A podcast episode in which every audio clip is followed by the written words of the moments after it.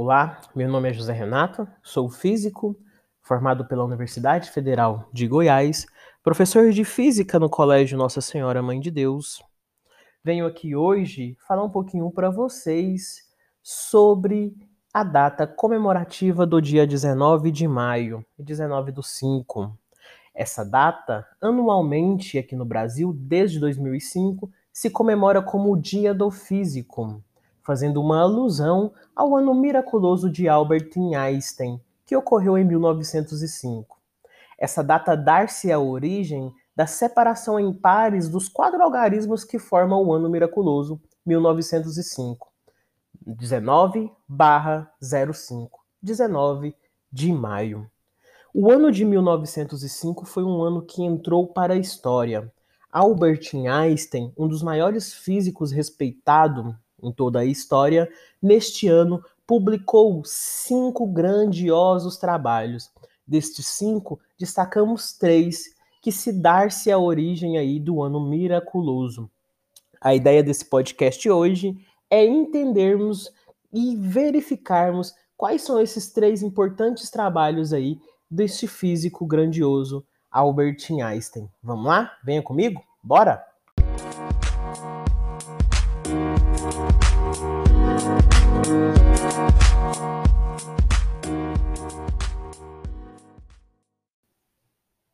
Bom, o primeiro trabalho que vamos destacar aqui, que Albert Einstein teve uma contribuição significativa, foi na descoberta do movimento browniano. Em 1827, um biólogo botânico, Robert Browning, observou através de um microscópio que grãos de pólen se moviam através da água, mas ele não conseguia determinar quais eram os mecanismos causadores deste movimento porque os grãos de pólen eram até 10 mil vezes mais pesados que as moléculas de água. Albert Einstein, então, em 1905, retoma esses estudos de Robert Browning e descreve um tratamento matemático capaz de até prever qual seria o deslocamento médio dessas partículas e explica que as inúmeras colisões das moléculas de água eram-se capazes de transportar, de movimentar partículas que seriam até mil vezes mais pesadas que as próprias moléculas de águas, assim como o grão de pólen. Bom, você deve estar se perguntando, mas o que, que isso implica no meu cotidiano? Qual que é essa, que, que essa contribuição de Albert Einstein reflete na minha vida hoje? É graças a essa descrição matemática né, do modelo do movimento browniano que hoje a gente consegue tratar a questão da condutividade elétrica em metais. Bom, condutividade elétrica em metais está muito relacionado com a nossa tecnologia hoje. O seu celular, por exemplo, ele é composto de metais que são condutores elétricos, né? E descobrir qual o melhor material, qual o melhor material para a fabricação de um utensílio, de um equipamento eletrônico, é essencial. Outra coisa também, esse modelo matemático consegue prever o que acontece na cheia dos rios, que não é uma questão tão trivial assim, tá? Então, essa aí são algumas das implicações que Albert Einstein, no seu estudo do movimento browniano, contribui para o nosso cotidiano hoje. O segundo trabalho que nós vamos comentar aqui hoje, de Albert Einstein, em 1905, foi a descoberta do efeito fotoelétrico. Bom, aqui a gente deve abrir um parêntese, porque muito se relaciona Albert Einstein com apenas o trabalho da relatividade, da teoria da relatividade, que tenho certeza que você já ouviu falar.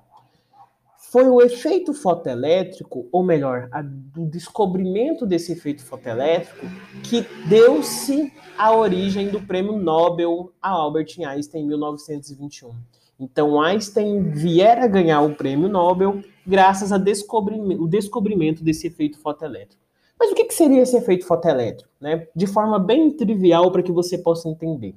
O efeito fotoelétrico é a emissão de elétrons de um material quando este material está sujeito a uma radiação eletromagnética, como por exemplo a luz.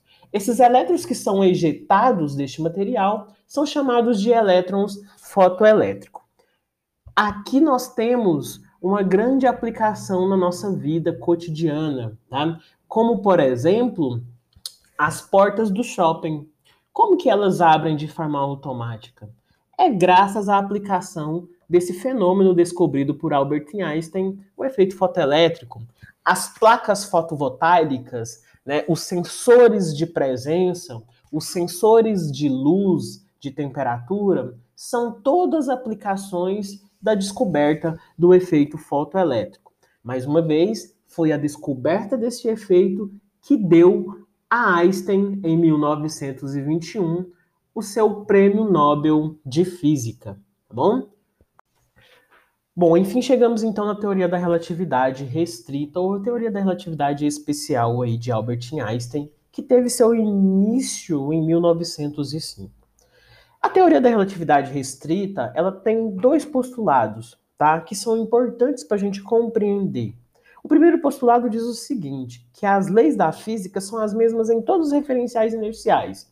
O que seria referencial inercial? Referencial inercial é, são referenciais que obedecem à lei da inércia, tá bom? Segundo postulado, ele diz o seguinte para a gente, que a velocidade da luz no vácuo é uma constante. Nessa época, a gente já sabia que, ela era já, que a velocidade da luz era uma constante e seu valor vale a 300 mil quilômetros por segundo o mesmo valor em todos os referenciais inerciais. Esses dois postulados trazem para toda a história, para todo, todo o artigo, três consequências, três principais consequências. A primeira consequência é do tempo relativista, tá? Que dependendo da velocidade em que você se encontra, o tempo vai se comportar de maneira diferente. A gente dar-se o nome disso é dilatação temporal, a dilatação do tempo. Quando você está em uma alta velocidade, o tempo é menor em relação a um corpo que se movimenta em velocidades baixas, tá? A dilatação do tempo, então, é uma das consequências dos dois postulados. Uma segunda consequência também é importante é a contração do espaço que em altas velocidades o comprimento de um corpo ele contrai-se na direção em que ele está se movimentando, tá? Então o comprimento ele pode sofrer essa variação aí, dependendo da velocidade que você se encontra. Terceira e última consequência é da massa relativística, que em velocidades grandes a massa de um corpo aumenta. Bom, você deve estar se perguntando assim, mas como que eu verifico isso agora no meu mundo, aqui agora, neste momento? Quando a gente fala de maneira macroscópica, isso é muito difícil de ser observado. Mas no mundo microscópico, isso é bem natural de ser observado, esses três postulados com essas três consequências. Como, por exemplo, um acelerador de partículas, tá? Que a gente consegue observar aí essas três consequências de forma natural. Bom, chegamos então no suprassumo de toda a teoria da relatividade, que é a equação mais famosa de toda a física, e eu tenho certeza que você já ouviu falar, que é a equivalência de massa e energia. Caramba, professor, equivalência de massa e energia? Eu nunca ouvi falar, não. Mas a equação eu tenho certeza que você já viu, ela é em alguma camiseta aí, ou em algum artigo científico qualquer, que diz que E é igual a mc quadrado. Eu tenho certeza que você já viu essa equação. E é igual a mc ao quadrado. O que, que essa equação diz, de forma bem trivial para você entender? Que a matéria ela pode ser transformada em energia e a energia também pode ser transformada em matéria. Essa, então, é a equação mais famosa que posteriormente Einstein escreve, concretizando aí toda a teoria da relatividade, tá bom? Bom, espero que você tenha gostado desse podcast, espero que você tenha aproveitado aí para conhecer ou rever assuntos importantes na comunidade científica. Mais uma vez, eu quero também deixar registrado aqui é, as minhas felicitações para todos os físicos que estejam aí escutando esse podcast. Né? Um feliz dia, uma boa comemoração e que podemos sempre caminhar na construção da ciência, né? A ciência ela tem um papel importantíssimo historicamente na humanidade. Então que a gente possamos aí continuar nesse nosso caminho, fazendo ciência e como professores e educadores, instigando aos nossos alunos a busca por esta ciência. Deixo aqui o meu muito obrigado, fiquem com Deus, um abraço e até a próxima. Tchau, tchau!